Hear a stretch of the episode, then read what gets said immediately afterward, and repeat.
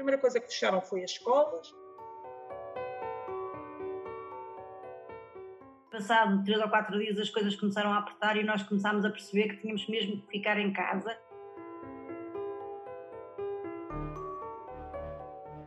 Alguma resiliência nasce disto tudo também?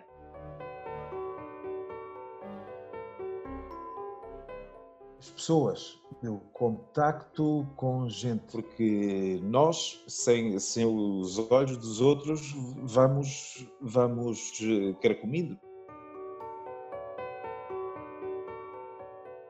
E agora as pessoas andam na rua e afastam-se de outra pessoa e há um olhar de, de desconfiança em relação ao outro. Há uma tendência para haver um distanciamento social, que é normal, que é cultural, ao fim e ao cabo.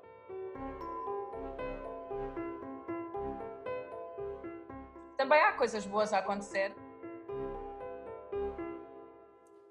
Desde que o coronavírus se começou a espalhar pelo mundo, diferentes são as estratégias adotadas pelos países e as consequências enfrentadas por cada um deles. Por isso mesmo, diferentes foram também as histórias que cada português com quem falei me contou para este primeiro episódio da pandemia. Entre abril e maio de 2020, estive à fala com 18 portugueses, localizados em cinco continentes. Todas as experiências são distintas, mas têm tantos pontos que se tocam e que servem para contar uma história que é comum. A história da pandemia, neste mundo, neste ano falada em português. A declaração do estado de emergência e das medidas de restrição, incluindo a quarentena, apanhou cada um de nós com as nossas vidas em curso. Tânia Correia é arquiteta em França e vive numa pequena vila perto de Le Mans, a duas horas de Paris. Estava em pleno processo de reconstrução da sua casa nova quando o coronavírus estalou em França. Portanto, uh, quando foi declarada pelo Presidente a quarentena no dia 13 de março, nós tínhamos, nesse mesmo dia, tínhamos feito uma série de encomendas de materiais e que nos iam ser entregues aqui no dia 18 de março. Ora, a quarentena entrou em efetividade no dia 16 de março nós tínhamos muitos materiais aqui, mas é óbvio que todos aqueles que, que vinham, vinham no dia 18 não foram entregues e tivemos que decidir o que fazer. Falámos com os trabalhadores que, tinham, que estavam destacados pela empresa aqui connosco, uh, temos bastante, bastante espaço eles estavam acomodados aqui. E perguntámos se eles queriam ir eh, para a sua casa, é? para as suas famílias, ou se queriam continuar a obra. Portanto, nós também percebíamos. E eles decidiram que não, que queriam continuar a obra enquanto houvesse materiais. Uh, acima de tudo, e nós entendemos porque eles são trabalhadores uh, de outros países, nomeadamente a Bulgária, que são destacados para fazer trabalhos de construção civil e só ganham à medida que há trabalho. Quando os materiais acabaram, e como eles já tinham feito quase três semanas aqui de, de quarentena, então voltou-se a colocar a questão do que é que eles queriam fazer e foi quando eles decidiram que queriam voltar. Contactou-se a embaixada deles uh, e foram feitas as, as, diligências todas para eles voltarem. Uma vez que tinham feito a quarentena sem sair daqui, foi-lhes passado o certificado de poderem fazer a viagem uh, até, até a, a residência deles. José Cortês é voluntário de uma organização não governamental de apoio a refugiados e esta quarentena apanhou-o em Samos, onde se encontra o segundo maior campo de refugiados na Europa. Vim cá no início de março uhum. e a ideia original era ficar cá dois meses, ou seja, até ao fim de abril. Um, mas agora com, com o Corona não faço a mínima ideia quanto mais tempo é para ficar cá. A primeira semana que foi anunciado o confinamento eu não trabalhei porque uh, a minha organização estava a ver como é que conseguia arranjar uma autorização especial para trabalhar uhum. e porque eram, eram águas completamente novas, então estavam a tentar ajustar-se. A partir desse momento, de uma semana depois, um, perceberam como é que conseguiam voltar a trabalhar e então, apesar das nossas atividades normais terem sido encerradas, o que nós fazíamos era, tínhamos uma, uma, uma loja, não se pagava obviamente, em que as pessoas iam e escolhiam roupa, ou seja, tinham o estatuto de uma loja e que por lei tinha de estar fechado. E então nós começamos a mudamos a maneira como estávamos a trabalhar mas continuamos a conseguir trabalhar todos os dias.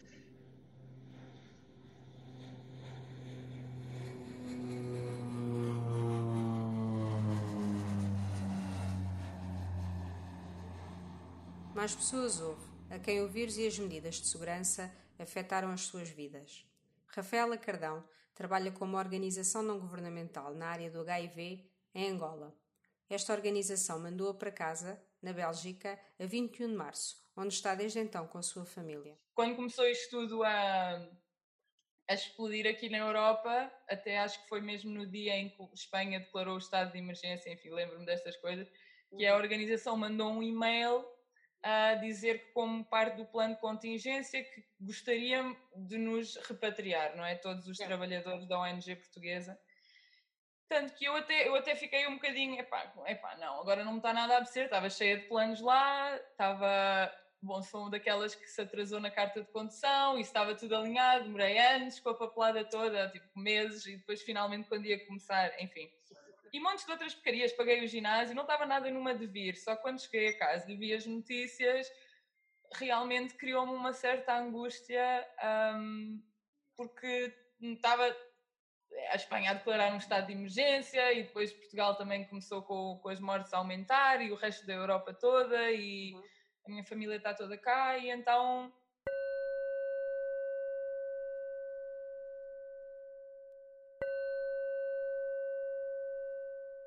Sofia Mota, professora em Macau, está a lidar com o coronavírus desde janeiro. Em fevereiro, quis vir a Portugal trazer máscaras. No entanto, no seu regresso, teve que fazer quarentena em quarto de hotel antes de poder voltar a casa. Quando eu venho de Portugal, Hong Kong tinha uh, decretado quarentena obrigatória a toda a gente que aterrasse, dois dias de, antes da minha chegada. Uh, entretanto, o governo de Macau arranjou um corredor para trazer os residentes do aeroporto de Hong Kong para o território e sendo que chegávamos ao território e tínhamos, éramos obrigados a ter uma quarentena obrigatória em hotel. Depois de uma viagem uh, longa, uh, que esta viagem é muito longa, e de oito horas à espera no aeroporto de Hong Kong para entrar num autocarro, para vir para Macau. Mas atenção, mais uma vez, eu só tenho a agradecer, isto foi impecável e, foi, e era a medida que era preciso fazer. Tinham começado a chegar a Macau os primeiros casos importados não, em Macau não se podia correr o risco de ter um, um, um contágio comunitário. Claro. Como volto a dizer, isto é altamente, densamente populacionado. Isto seria uh, terrível mesmo, como está sendo dos lados. Uh, e pronto, e foi quando eu vim para a minha segunda quarentena, passei duas semanas num quarto de hotel, onde não podia sair, que as janelas não abrem, acho que foi como gostou mais, não ter acesso ao ar. Mas muito bem tratado. Fomos muito bem, mais uma vez. Medição de temperatura, de manhã e à noite, dávamos a comidinha todos os dias, trazendo o que era que nós queríamos dos amigos e nos iam levar, e todos os dias, pronto, com miminhos, não é? Um, fiz, fiz dois testes, Covid-19, equipa médica, um ao terceiro dia de quarentena, outro no penúltimo dia pronto, saí de, de quarentena e comecei a viver a minha vida normal dentro dos possíveis, não é? A rotina alterou-se rapidamente e nos diversos cantos do mundo as pessoas começaram a fechar-se em casa. Isabel Barreiros, a trabalhar como empresa portuguesa no Rio de Janeiro, sentiu tudo a mudar à sua volta, quase de um dia para o outro. A, no a nossa primeira semana aqui em que não havia ainda tanto, não havia tantos casos conhecidos, nem tantas mortes, infelizmente, nós ainda nós estávamos a trabalhar, mas às vezes saíamos para ir almoçar aqui a qualquer sítio. Depois, passado três ou quatro dias, as coisas começaram a apertar e nós começámos a perceber que tínhamos mesmo que ficar em casa.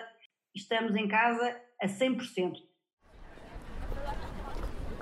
José Carlos Adão, professor e coordenador de atividades de ensino português em Nova Iorque, também sentiu esta rápida alteração à sua volta com a chegada do vírus? Uh, digamos que a vida alterou-se a partir desse, dessa semana, em que, okay. quando tudo parecia estar numa normalidade, os comboios para Nova York cheios. Eu tenho a estação de Path, que é o transporte de New Jersey para Nova York, aqui mesmo ao uhum. lado de casa, e a quantidade de carros que estavam no parque de estacionamento, de um dia para o outro, eh, basicamente tornaram-se de 90% até 5% dos carros que eh, costumavam ocupar o parque. E as pessoas deixaram de, de ir. E, nota-se uh, uma cidade que, que, a Penn Station em Nova York, que, que, movimentava meio milhão de pessoas, neste momento eh, tem, não sei, mas não, chega, não chegará a 500 pessoas por dia a transitar lá. Uh, numa tentativa de minimizar os, os, os, danos humanos e os danos uh, que tem causado até agora esta, esta pandemia. Inês Maurício, gestora de uma marca de roupa no Dubai, foi vendo vários espaços e serviços fecharem à sua volta. A primeira coisa que fecharam foi as escolas, depois a seguir fecharam ginásios, um, depois a seguir fecharam tudo o que eram um, espaços de entretenimento, os bares, as discotecas, tudo o que era organização de eventos, música, etc. Fecharam. Uh, depois fecharam cabeleireiros, spas, etc. Ou seja, eles foram fazendo isto de alguma forma progressiva. E há exatamente um mês, no dia 26 de março, foi quando anunciaram o fecho de, uh, dos escritórios e dos shoppings. ou seja, a partir daí entramos numa oficial quarentena. Para Sónia Godinho, funcionária da União Europeia na Namíbia, o desenrolar da quarentena também foi bastante rápido. Bom, aqui de facto foi, foi extremamente rápido, embora nós já tivéssemos a acompanhar o que, é que estava a acontecer na Europa, de um momento para o outro, no espaço de uma semana, fecharam as fronteiras, não havia mais voos, impuseram a, de facto a quarentena obrigatória e pronto, a grande mudança ou a principal mudança foi de facto deixar de, de, de ir ao trabalho não é? e começar a fazer uh, teleworking. Mas nem em todos os países as medidas adotadas foram iguais. Por exemplo, na Suécia, Marta Coelho, médica em Estocolmo, continuou a levar as suas filhas à escola e a trabalhar fora de casa. No, por exemplo, no meu caso, um, que eu trabalho com a psiquiatria, um, continuamos a trabalhar, continuamos a ter consultas abertas, os doentes vêm, uh, os, os, pais, os meus vêm. Um, tentamos ter algumas consultas por telefone. As minhas filhas que estão, ora bem, é o terceiro ano na Suécia corresponde ao quarto em Portugal e o primeiro na Suécia corresponde ao segundo em Portugal e elas estão a ter aulas, mas as aulas são tipo entre as nove e as duas da tarde e é tudo na rua, praticamente, não é? Um, não vão comer no, no refeitório. Um, a comida vem até à sala, eles têm um tupperware. Fizeram adaptações a isto tudo. Aquilo que Marta notou como mãe é que as suas filhas estão a adaptar-se e a ganhar novas competências vai ser uma geração com outra capacidade também de lidar com, com imprevistos e com.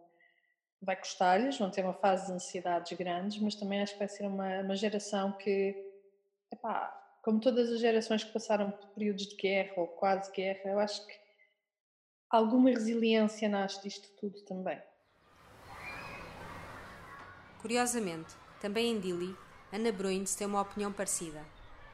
Gestora de uma escola de línguas, e com três filhos em idade escolar em casa, depois da Escola Portuguesa de Timor-Leste ter encerrado, vê nesta oportunidade, porém, uma forma deles obterem novas aprendizagens. Para mim, é ver que eles começam a ser mais responsáveis das coisas deles, que se for preciso já, já, já cozinham, ou já, já, já sabem que têm que participar na vida familiar, porque para quem, está, para quem está a ouvir, se calhar não se apercebe, mas em Timor-Leste 90% dos, dos, estrangeiros, e os portugueses não são exceção, têm uma empregada em casa. Faz a cama, faz a comida, faz. Não é? E então, para mim, isso até foi uma coisa bastante positiva, porque os miúdos começaram a perceber que têm que limpar o quarto, têm que fazer cama. Hoje é dia de mudar os lençóis, não podes dormir nestes lençóis mais uma semana, que isto está nojo, não é? E, e, e tem, tem servido para educá-los noutros sentidos e dar-lhes dar-lhes outro espaço também. Os miúdos também andavam sempre muito cansados, muito, aulas das 8 às 6, e acho que também, nesse aspecto, acho que tem sido muito positivo. Contudo, uma aprendizagem à distância também tem dificuldades. Outra coisa que torna o caso da escola portuguesa ainda mais diferente do que as escolas em Portugal é que uh, uma grande parte dos professores uh, foi embora com o voo de repatriamento de, de, Portugal. Portugal mandou, o governo português mandou um avião e uma grande parte dos professores da escola portuguesa foram. o que significa que todas as aulas uh, síncronas uh, estavam completamente fora de questão. Uh, porque quando os alunos estão acordados, estão os professores a dormir. Quando os professores estão acordados, já é fim de dia cá, não, não cabe na cabeça de ninguém a ver aula das 6 da tarde, 7 da tarde. Aos portugueses ao redor do mundo, o que é que significou ficar em casa em regime de teletrabalho? Para Joana Feiteira, trabalha no Departamento de Comunicações de uma empresa de transportes em Sydney, significou que o seu trabalho aumentou bastante. Começo no dia quase às sete e meia, oito da manhã e às vezes vai às oito da noite, nove da noite. E... Sentes que há um aumento do trabalho? Sentes que tens tido mais trabalho desde que estás em casa? Sem dúvida. Sem dúvida, por dois motivos. O primeiro, um, o facto de ter que estar constantemente a lançar informação um, tanto para os passageiros, não é, para os nossos clientes, como para, o, para a empresa em si, porque como estou a trabalhar na parte da comunicação, tenho que estar a informação sobre o coronavírus está a mudar uh, diariamente, então eu tenho, tenho que estar a dar um, essa, atualizar essa informação diariamente também. E depois o outro motivo é porque infelizmente uh, não sou uma pessoa que um, eu acho que já trabalhava algumas horas, não é mais do que talvez deveria antes desta situação. E agora estando em casa e morando num, num estúdio em que tu acordas e tu já estás a olhar para o computador, um, acaba muito por um, acaba por não ter propriamente horários, não é? Consegui trabalhar a partir de casa para Filipa Calado, professora universitária em Nottingham, foi, porém, um privilégio que não esteve ao acesso de todos. Eu até, por acaso, eu até penso que, se calhar, comparado com algumas pessoas, até sou privilegiada porque eu, o meu trabalho não está a ser afetado, não é? Portanto, eu consigo trabalhar e consigo receber eh, na, na mesmo, o mesmo ordenado, o que, é, o que é bom, não é? Comparativamente a algumas pessoas que, se calhar, com esta situação vão perder os seus empregos ou, ou, ou que têm o seu posto de trabalho um pouco mais afetado, sim. São muitos aqueles que, sem trabalho fixo e incapazes de realizarem teletrabalho, começaram já a perder os seus empregos ao longo do mundo. Joana Frade, gestora de projetos na área da saúde, verificou isso mesmo nos mercados informais de Luanda. Eu sei que, que pessoas que vivem de, de, de mercados informais e de trabalhos informais, sim, porque não podem vender na rua os mercados parece que só podem, estão abertos até à uma da tarde e têm que, estar, terem, têm que ter aqueles metros de distância uns dos outros. Portanto, eu acredito que afeta muitas famílias angolanas, sobretudo para quem vende e quem tem trabalhos informais e não pode fazê-lo neste momento. Mas eu, o povo angolano é muito lutador, é muito resiliente e, e ajudam-se muito. Noutra zona da África, no Uganda, Carlos Batarda, responsável por uma ONG na área do saneamento, esteve sujeito a um recolher obrigatório, com os mercados informais com horário reduzido e onde o transporte privado foi proibido. Só se pode circular entre as 6 da manhã e as 7 da tarde. Um, e outra ainda é que uh, está proibido todo o transporte por veículos privados, à exceção de bicicletas e motociclos. Portanto, tudo o que sejam automóveis privados não podem circular nem sequer dentro do, das horas permitidas pelo recolher obrigatório. Esta proibição já teve consequências drásticas. De resto, é, é difícil às pessoas conseguirem se deslocar uh, nesta fase, a não ser a pé ou de bicicleta, e isso tem tido consequências graves. Em alguns casos, houve, houve casos de mulheres grávidas que perderam os bebés porque não conseguiram transporte a tempo para a clínica ou para a maternidade para, para fazerem o parto.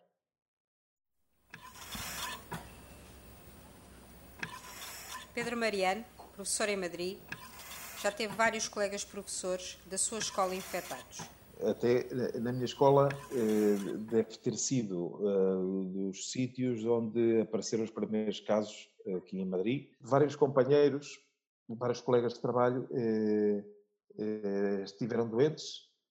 Uns eh, foi diagnosticado eh, coronavírus, vários, e outros, eh, como não tínhamos a possibilidade de fazer testes, eh, A assistência médica eh, recomendou permanecer em casa, em isolamento, mas eh, não há confirmação de que, de que tenha passado a doença ou não. A importância dos profissionais de saúde no combate a esta pandemia levou, aliás, a que todos os dias, às oito da noite, os madrilenos fossem à janela bater palmas. É, na esquina temos aqui o centro de saúde e eles às vezes eh, saem, nos últimos dias têm saído uh, a agradecer o nosso aplauso eh, também. E às vezes passam eh, de ambulâncias. Isto é um país que vive muita rua. Este momento agora é um must. Margarida Loureiro trabalha no Peru com a Agência das Nações Unidas para os Refugiados. Neste país, a capacidade do sistema de saúde foi tópico fundamental para decidir sobre a política de quarentena e distanciamento social. Uh, o governo aqui uh, tem sido bastante, bastante cuidadoso com, com, a quarentena. A partir do momento em que havia eh, nove pessoas uh, infectadas, o Estado e o, e, o, governo decidiu entrar, declarar estado de emergência e quarentena, porque a situação de saúde aqui é complicada, não, não chega a todos, da mesma forma que outras, outros setores de, de, da sociedade e, e, das instituições não chegam a todos, e então o governo tem tentado gerir da melhor forma através da quarentena. Voltemos à Suécia. Aqui a abordagem em matéria de confinamento foi diferente. Mas também é verdade que o funcionamento daquele sistema de saúde é distinto da maior parte dos países. Centros comerciais estão todos abertos. Uhum. Agora, aquilo que eh, temos como recomendação é que as pessoas mantenham distância entre elas, não esteja muita gente agarrados nas, nas filas para pagar, que tentem pagar eh, de forma digital. Existem alguns centros que têm tipo. Nós usamos muito uma coisa que se chama Swish, que é pagamos com telemóvel, uh, então existe muita possibilidade de fazer isso.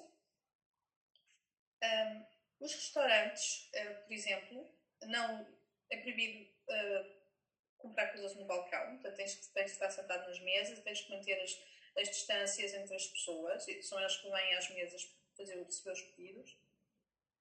Há menos gente, é claro que há menos gente. Um, as pessoas têm mais cuidado, nota-se que as pessoas mantêm mais a distância, mas, mas está tudo aberto, nota-se, quer dizer, eles, eles em uma semana puseram dois hospitais de campanha com com tudo lá dentro, quer dizer, um aqui em Estocolmo e o outro em, em Gotemburgo. Eu acho que nestas situações de crise, funcionamento em linha, funcionamento estruturado, eles são de facto fabulosos. O próprio distanciamento social, importante para diminuir a velocidade de propagação, é uma componente cultural deste povo. Os suecos são pessoas que não estão tão próximos fisicamente, geralmente. Mas agora, na altura do verão, é a altura em que toda a gente nesta altura da primavera, as pessoas começam a sair e começam a convidar os uhum. vizinhos para, para um café, comer uma fatia de bolo. Isso, de facto, nota-se que as pessoas estão a ter mais cuidado. Os nossos vizinhos, a gente encontra-se aqui na rua, estamos sempre a uma distância, nota-se um bocadinho maior do que normalmente estamos. Não é apenas na Suécia em que o distanciamento social é uma característica cultural.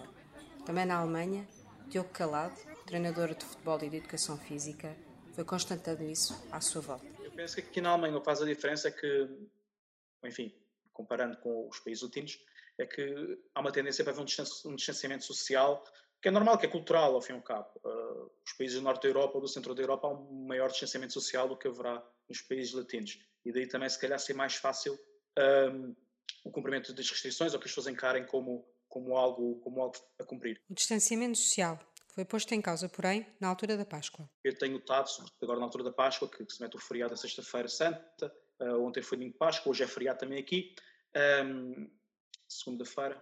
Um, portanto, o que eu notei é que houve muita gente que, que saiu.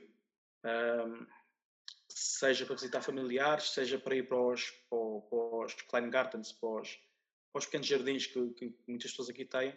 Um, eu notei muita gente que saiu. Não só na Europa, as festas religiosas constituíram um obstáculo às medidas de restrição de mobilidade. Por exemplo, no Myanmar, o início do ano budista fez com que o governo tivesse que antecipar uma série de medidas para fazer face a esse ajuntamento previsível de pessoas. Ricardo Monteiro, que trabalha neste país com a União Europeia e tem a sua família a viver na Tailândia, falou-nos sobre isso mesmo. Uh, nós agora estamos, vamos entrar, uh, na próxima semana vai ser uh, o Dinjan, que é, que é a mesma coisa do que na Tailândia, o Songkran, que é a mesma coisa que o Water Festival, o Festival de Água. Vai haver um lockdown completo do, dos países, tanto da Tailândia como, como do Myanmar, e calculo que o Laos também, também vai haver okay. um Porquê? Porque as pessoas adoram, adoram uh, este período para festejar uh, o novo ano, o novo ano budista, e, e, vão para a rua e atiram água uns aos outros e divertem-se imenso.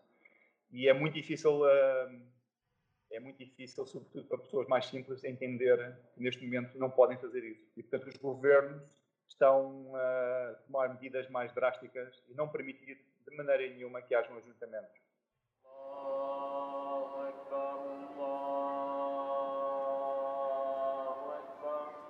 A chegada do Ramadão, porém, isso significou no Dubai o início do desconfinamento e o levantamento de algumas restrições. Nós entramos no Ramadão no sábado e eu acho que isso pode ter acelerado também o processo, porque, porque ao abrir a economia nesta fase, eles garantem uma coisa: durante o dia, as pessoas que estão na rua ou que vão a shoppings são os não muçulmanos.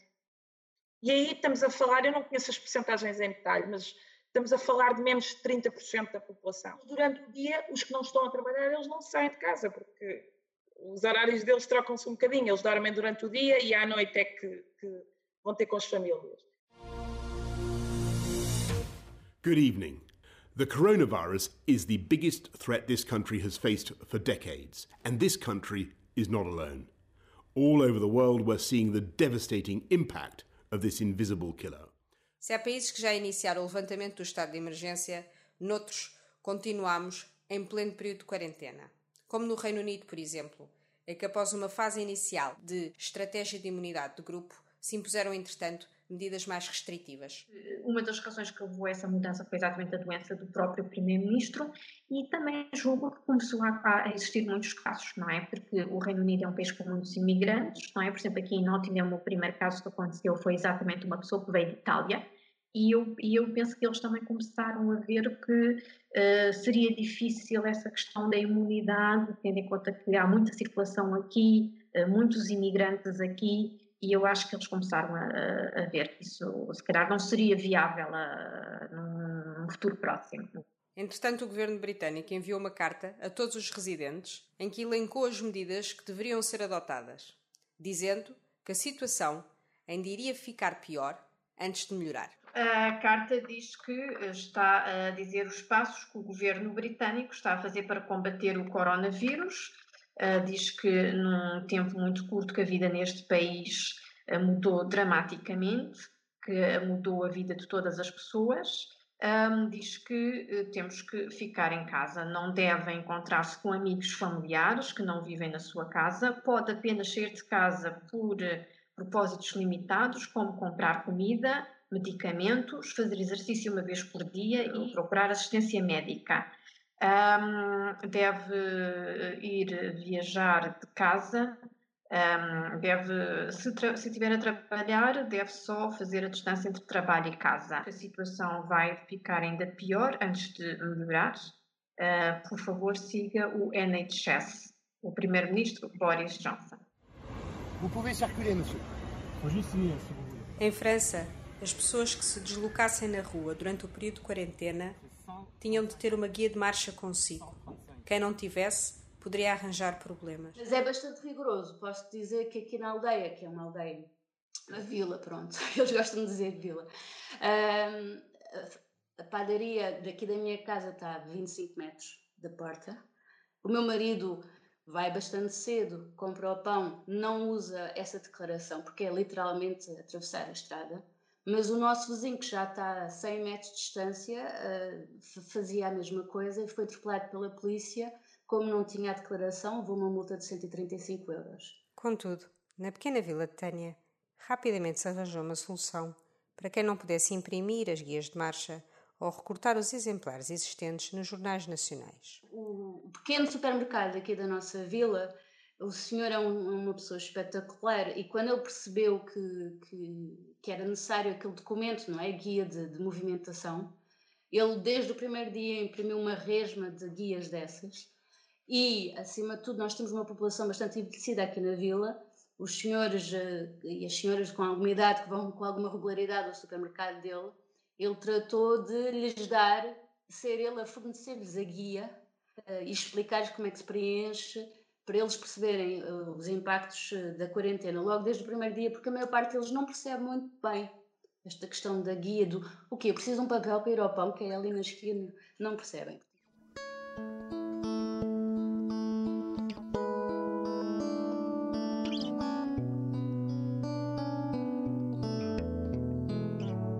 Os exemplos de entreajuda têm sido o elemento mais inspirador desta pandemia. Vizinhos, colegas e pessoas em geral têm procurado resolver os problemas uns dos outros e não deixar ninguém para trás. Olha, um, tem, tem havido também bastantes, bastantes iniciativas. Um, naquelas em que eu estou mais envolvidas tem a ver com a comunidade portuguesa, que são aquelas coisas boas que acontecem quando neste tipo de situações. Também há coisas boas a acontecer, e, e, a verdade é que hum, eu estou num grupo, neste caso no WhatsApp, de portuguesas que estavam e que estão na Austrália e que estavam a tentar voltar e a regressar a Portugal, porque a maior parte deles estavam com visto uh, temporário. E uhum. então nós começámos a ajudar uns aos outros, uh, o que é que se podia fazer, o que é que não podia.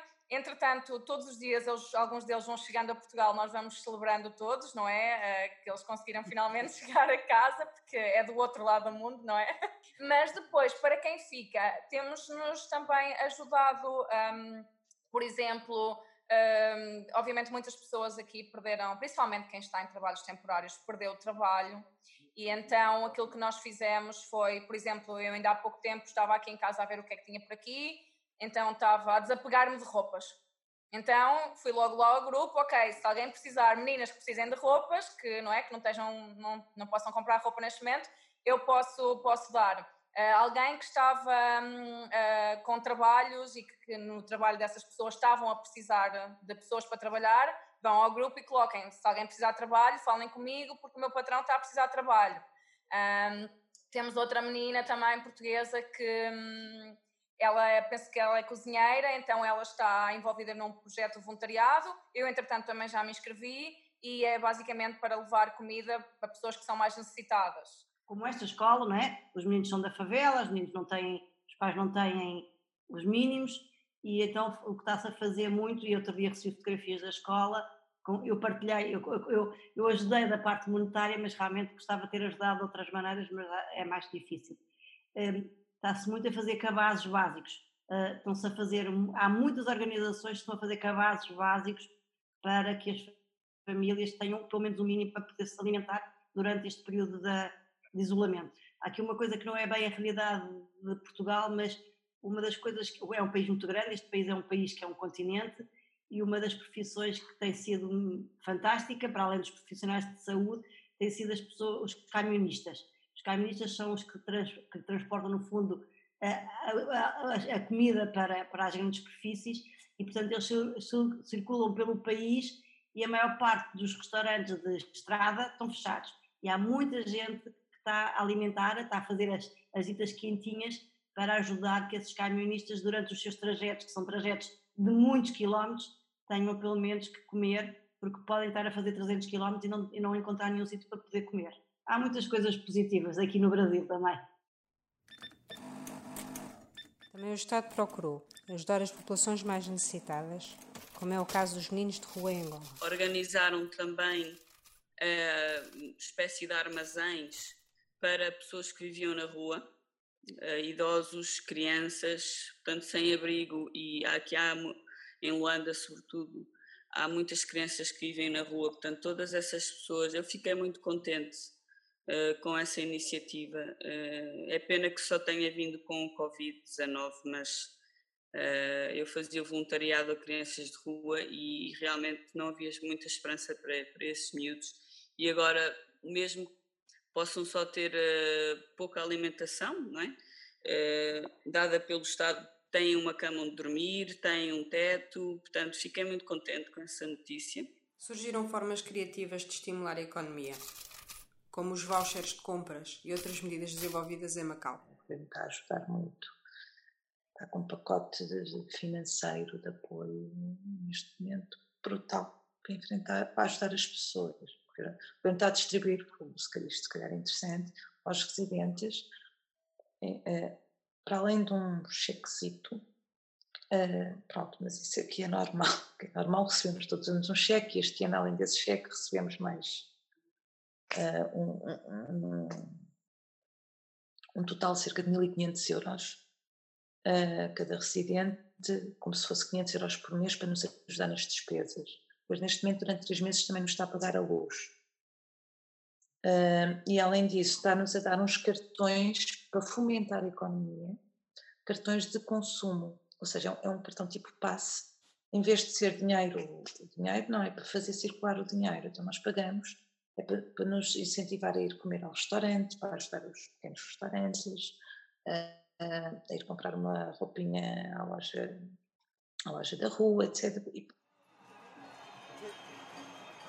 Antecipam-se meses, talvez anos, em que existiram bastantes problemas para resolver, para além da gestão da crise sanitária. Antes de mais, o desemprego motivado pela disrupção em muitas indústrias. Na Namíbia, por exemplo, o abrandamento do turismo já levou à perda de empregos. Aqui na Namíbia até foi quase imediato, porque a Namíbia depende bastante do turismo, não é? Portanto, a partir do momento em que deixas de ter voos, em que uh, uh, o governo também mandou fechar uh, os, os, resorts e os, e os, hotéis, portanto, todas essas pessoas que trabalhavam nas limpezas, na, na hotelaria, essas, essas foi imediato. Guias turísticos, agências de turismo e tudo mais, foi, foi imediato. Na área da construção também, muitas, acabaram, pararam um bocado as obras. Um, e, pá, e depois pequenas e médias empresas uh, que, foram, que, foram, que vão ter que fechar, pequenos restaurantes, e que as pessoas são imediatamente mandadas para casa. Não é? Na Alemanha, houve restaurantes a mandar pessoas para casa de férias e o layoff teve impacto em muitas famílias. Eu conheço pessoas que, por exemplo, que trabalham na restauração e que foram mandadas para casa de férias Uh, ou seja, para cumprir um período de férias, quando neste, quando neste momento não é um período de férias, ou seja, seria um período em que estariam a trabalhar, não é? Também há muitas empresas a entrar em layoff, até quando isso irá sobrecarregar o sistema de segurança social aqui, aqui e em todos os países, claro. Uh, é uma, uma, boa pergunta. Há pessoas que eu, eu, vejo, obviamente, pessoas preocupadas, porque, porque perder de repente um terço, ou um quarto, ou, ou metade, ou 60%, ou 50% ou 40% dos rendimentos, obviamente tem impacto uh, perceber até que ponto é que essa situação é pontual agora por um, dois ou três meses, ou poderá se prolongar até final do ano, por exemplo, traz também insegurança às pessoas. Outro problema prender-se-á com o controle das fronteiras, para conter a propagação do vírus. Em Timor-Leste, por exemplo, o problema parte sobretudo da gestão da fronteira com a Indonésia. Primeiro houve uma percepção de que era um vírus só de estrangeiros, só estrangeiros que traziam. Depois, uh, quando começaram a aparecer casos de pessoas que vinham da Indonésia com, com vírus, eh, timorenses que vinham da Indonésia, estudantes, então perceberam que era uma coisa mais global. O problema de Timor é que Timor é uma ilha e também não é. Tem uma fronteira com a Indonésia. Sim. A Indonésia, aquilo que nos tem chegado, está um caos, porque não só eh, chega nas, a informação que nos chega cá é que há milhares de casos que o governo está a tentar abafar esses casos, que os médicos estão a ser penalizados por divulgar esses casos. Há muitos médicos que morrem, que têm estado a morrer. E como há uma fronteira terrestre entre Timor um, Ocidental e Timor-Leste, o, o, o, o problema pode vir daí. Attention passengers, we've now reached our destination. We hope you enjoyed the flight and have a nice day. Rafael, entretanto, está à espera que voltem a haver aviões para regressar à Angola do que se vai vendo nas notícias e também na, nos websites das companhias aéreas, parece que, não é? Parece que vão começar a voar no princípio de junho, parece, não é? é o que está, dia 9, acho que é a companhia belga, acho que é essa a estimativa que tem, mas que, não temos, tudo muda, eu sinto que as coisas mudam todos os dias durante esta fase, então é um bocado difícil de saber, mas estava a apontar para aí. O problema é que, lá está, a incerteza, a incerteza que está no ar. Mas mesmo após o restabelecimento das ligações, para quando regressa à normalidade? para mim é mais eu quero que isto acabe só para perceber o que é que se vai passar agora, porque ah, aquilo da volta à normalidade é outra pergunta que eu, sinceramente, tanto oscilo entre isto é capaz de, de se acalmar nos próximos dois meses, não é? E não voltar à normalidade eu acho que vai demorar muito tempo. Né? E o que é que é a normalidade? E será que vamos algum dia voltar ao que era normal anteriormente? Ou se vai reconstituir uma, uma normalidade daqui em diante?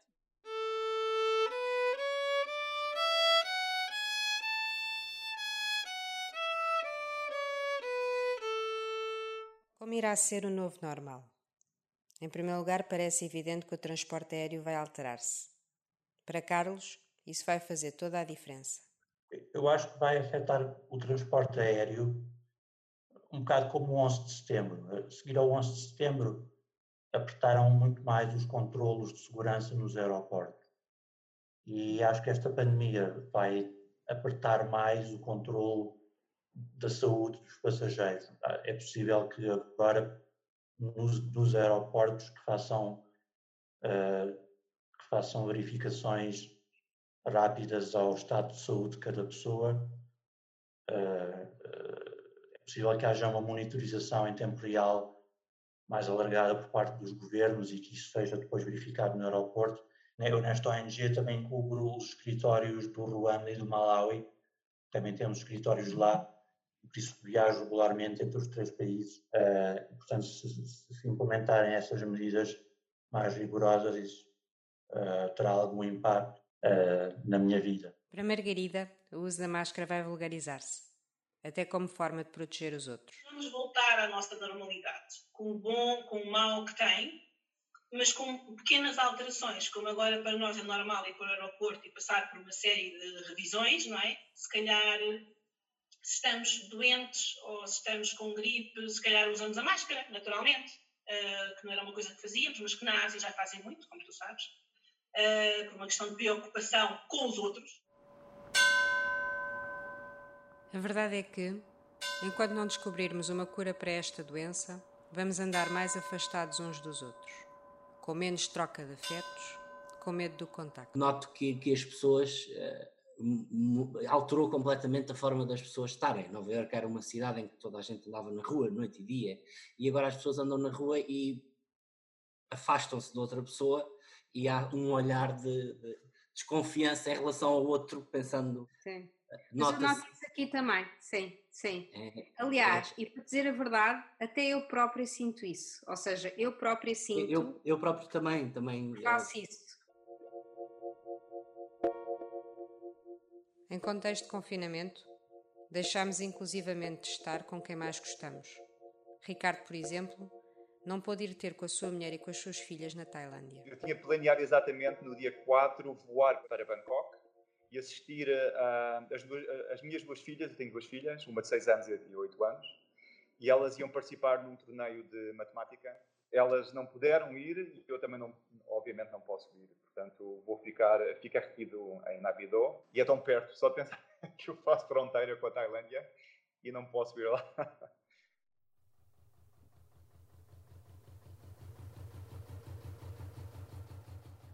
Já José, com muitas ONGs a retirar pessoal da Grécia, decidiu que queria ficar para ajudar. Antes do corona, ah, estavam cá imensos voluntários, estavam todas as organizações a funcionar normalmente depois do corona, o que aconteceu foi que a maior parte das organizações deixaram de funcionar, ou seja, a maior parte das pessoas do campo deixaram de ter eh, o, o apoio, que é um pilar psicológico fundamental para elas. Uh, ou seja, isso é um ponto. E depois outro ponto é que a maior parte dos voluntários também depois voltaram para os, para os seus países, porque foi numa altura em que a cada dia fechavam fronteiras e então eles viam se conseguiam ou não retornar aos seus países, decidir ficar cá. Uh, isto porque eu tencionava estar, só tencionava voltar a, a Portugal, quanto muito lá para o fim do ano por volta de setembro, outubro. Um, e o meu pensamento foi: ok, se eu voltar, primeiro, para além de não ter nenhum sítio para onde voltar, sei de certeza absoluta que eu não vou conseguir ajudar de forma direta. E se eu ficar cá, havia muitas pessoas que achavam: ok, vou ficar cá, não vou conseguir fazer nada, um, mas pelo menos havia o potencial de, de eu conseguir ajudar estas pessoas, e portanto, decidi ficar. No final do dia, este afastamento de tudo, das pessoas de quem mais gostamos, do mundo lá fora, deixou-nos saudades. Para Pedro, foi algo que nos consumiu por dentro. Daquilo que deixaste de poder fazer, de ter, o que é que te lembras mais vezes que querias poder repetir?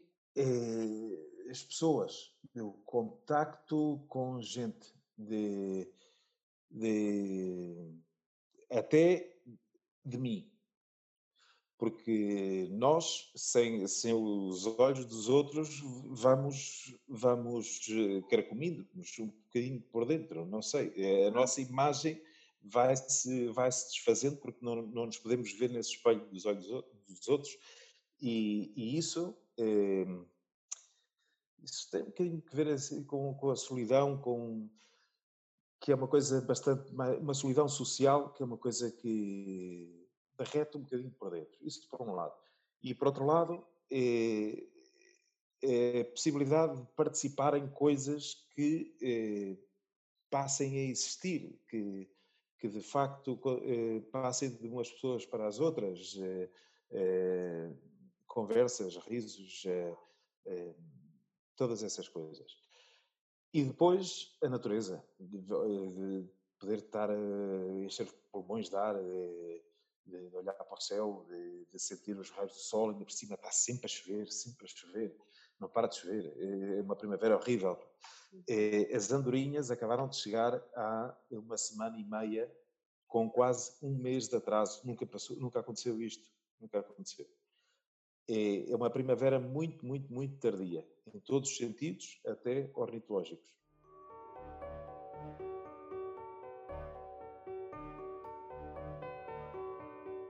Será que esta experiência vai ter um impacto duradouro sobre nós? A resposta é sim, sem dúvida. Todos saberemos onde estávamos durante a pandemia. Alguns terão ficado sem entes ou amigos queridos, sem terem podido despedir-se. Muitos terão falado com familiares apenas à distância durante semanas. Outros terão perdido o emprego e precisado de ajuda. Mas outros também terão tido a satisfação de poder ajudar e fazer a diferença na sua comunidade. Começar coisas novas, como eu que fiz o meu primeiro episódio de podcast. Saberemos distinguir melhor o essencial do acessório e dar mais valor àquilo que é realmente importante para nós. No final, acima de tudo, nenhum de nós sairá igual.